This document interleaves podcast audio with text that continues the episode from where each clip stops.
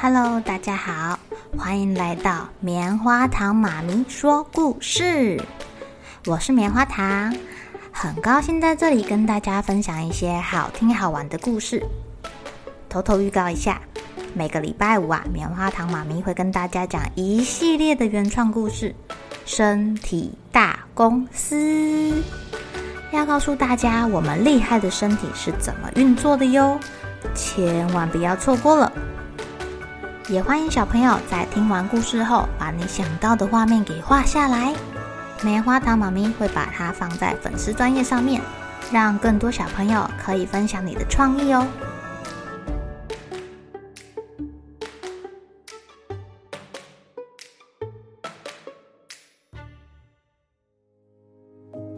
Hello，亲爱的小朋友，今天过得怎么样呢？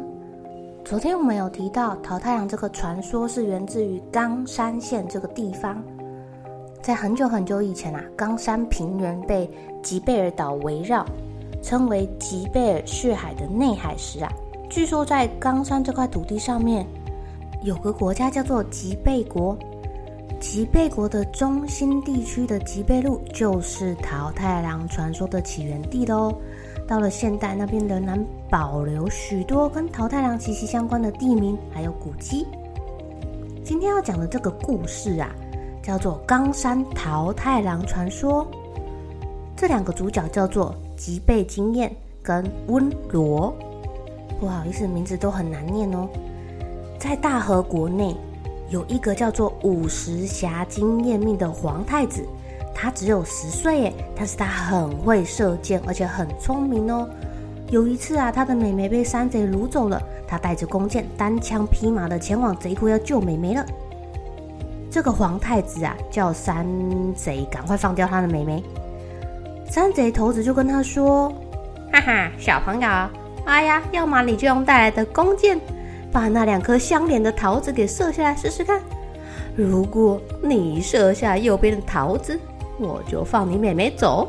你如果射下左边的桃子，我就让你平安的离开。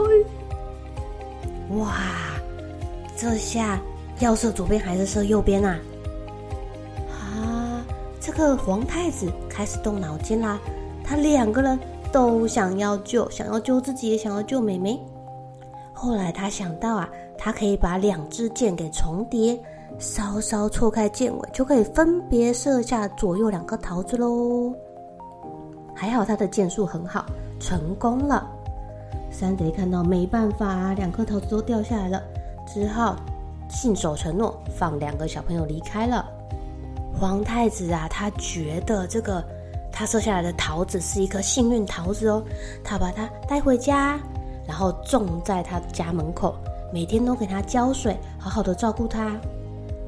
对皇太子来说，桃子就是他的守护神，而且啊，他还对将桃子进贡给他们国家的吉备国也产生了特殊的情感喽。从此之后啊，大和国的人就称这个皇太子叫做桃太郎，因为啊，他赢了山贼的赌注啊，甚至甚至这个故事在吉备国也广为流传了。经过了十几年呢，桃太郎长成一个健壮的青年。他的剑术也更厉害了。有一天，大和国传入了这样的流言：听说最近有可怕的鬼怪在吉备国中胡作非为，偷袭居民呢。听说那些妖怪身高很高很大，尤其是一个叫做温罗的鬼怪头目，哎呦，好高哦，长得好丑啊！他们藏在山中哦，还会抓。往来的渔船抓镇上的女孩，把她们煮来吃掉。听说村民很害怕这些鬼怪耶，还把他们躲起来的地方叫做鬼之城。天哪，他们也太可怜了吧！对吉备国有特殊情感的桃太郎知道了，他跟他的父亲说：“父亲大人，请让我去制服这群鬼怪。”吉备国是进贡桃子给我国的友邦之国，我们绝对不可以饶恕在那片土地上有烧杀掳掠的鬼怪。嗯，你说的很对，我相信你可以打倒鬼怪头目的。大王就赐给桃太郎，也就是那位皇太子精良的弓箭，还有几位优秀的家臣跟他一起出征了。呃，为了方便称呼，桃太郎就替这些家臣取了称号。他把忠心耿耿、骁勇善战的犬饲健称为犬。刘玉成这个大臣呢，他尽忠职守，不惜牺牲性命也要保护主子。哎呀，有着比智鸡一般的忠诚之心，所以呢，他叫做智。还有一个，就像猿猴一般机智聪慧，而且很会带路的人，叫做乐乐生燕。他被取名叫做猿。这三个该不会就是我们昨天的故事中的狗狗、犬、雉鸡、雉，还有猴子猿吧？哦，真神奇耶！桃太郎到了吉备中山扎营了。隔天，他们朝着鬼之城发射弓箭，吓得鬼怪们四处逃窜。接着，桃太郎跟温罗展开了一决胜负的时刻。哎，令人感到不可思议的是，桃太郎跟温罗射出的所有弓箭都在空中相撞掉落。桃太郎的脑中忽然浮现了自己过去射穿两颗桃子的记忆，于是啊，他把箭矢放在岩石上，然后他握着他的那个核桃护身符，诚心的祈祷，用力的射出弓箭。一支箭呢，被温罗射回来的弓箭给撞到，掉入海里，但另外一支箭射进了温罗的左眼，温罗的眼睛里面流出血液，把这个河川染得通红哎，而且温罗最后化身为一只火红色的雉鸡，朝山上飞去了。桃太郎看见，也变成老鹰追上去。眼见老鹰要抓住雉鸡的时候呢，雉鸡又变成了鲤鱼，跳进那个河川。桃太郎也不甘示弱，他变成一只鸟要去追鲤鱼了。最后，这只鸟成功的叼住鲤鱼，而且还把鲤鱼咬得遍体鳞伤。哎，这个鲤鱼被带上来，恢复了温罗原本的样貌。桃太郎把温罗的头给砍下来，吊在某一棵树上。只是，一到夜里，在这个树上。被吊着的头颅就会发出痛苦的声音，这样的情况持续了好多年。呜，难道是鬼怪的怨恨没有消除吗？啊，好可怕哦！村民们都很害怕哎。桃太郎知道了，他就在中山山路的毛气宫的土灶之下挖了一个很深很深的坑洞。把温罗的头颅完全的埋在坑洞里面，但是那个呜的声音还是没有消失哎。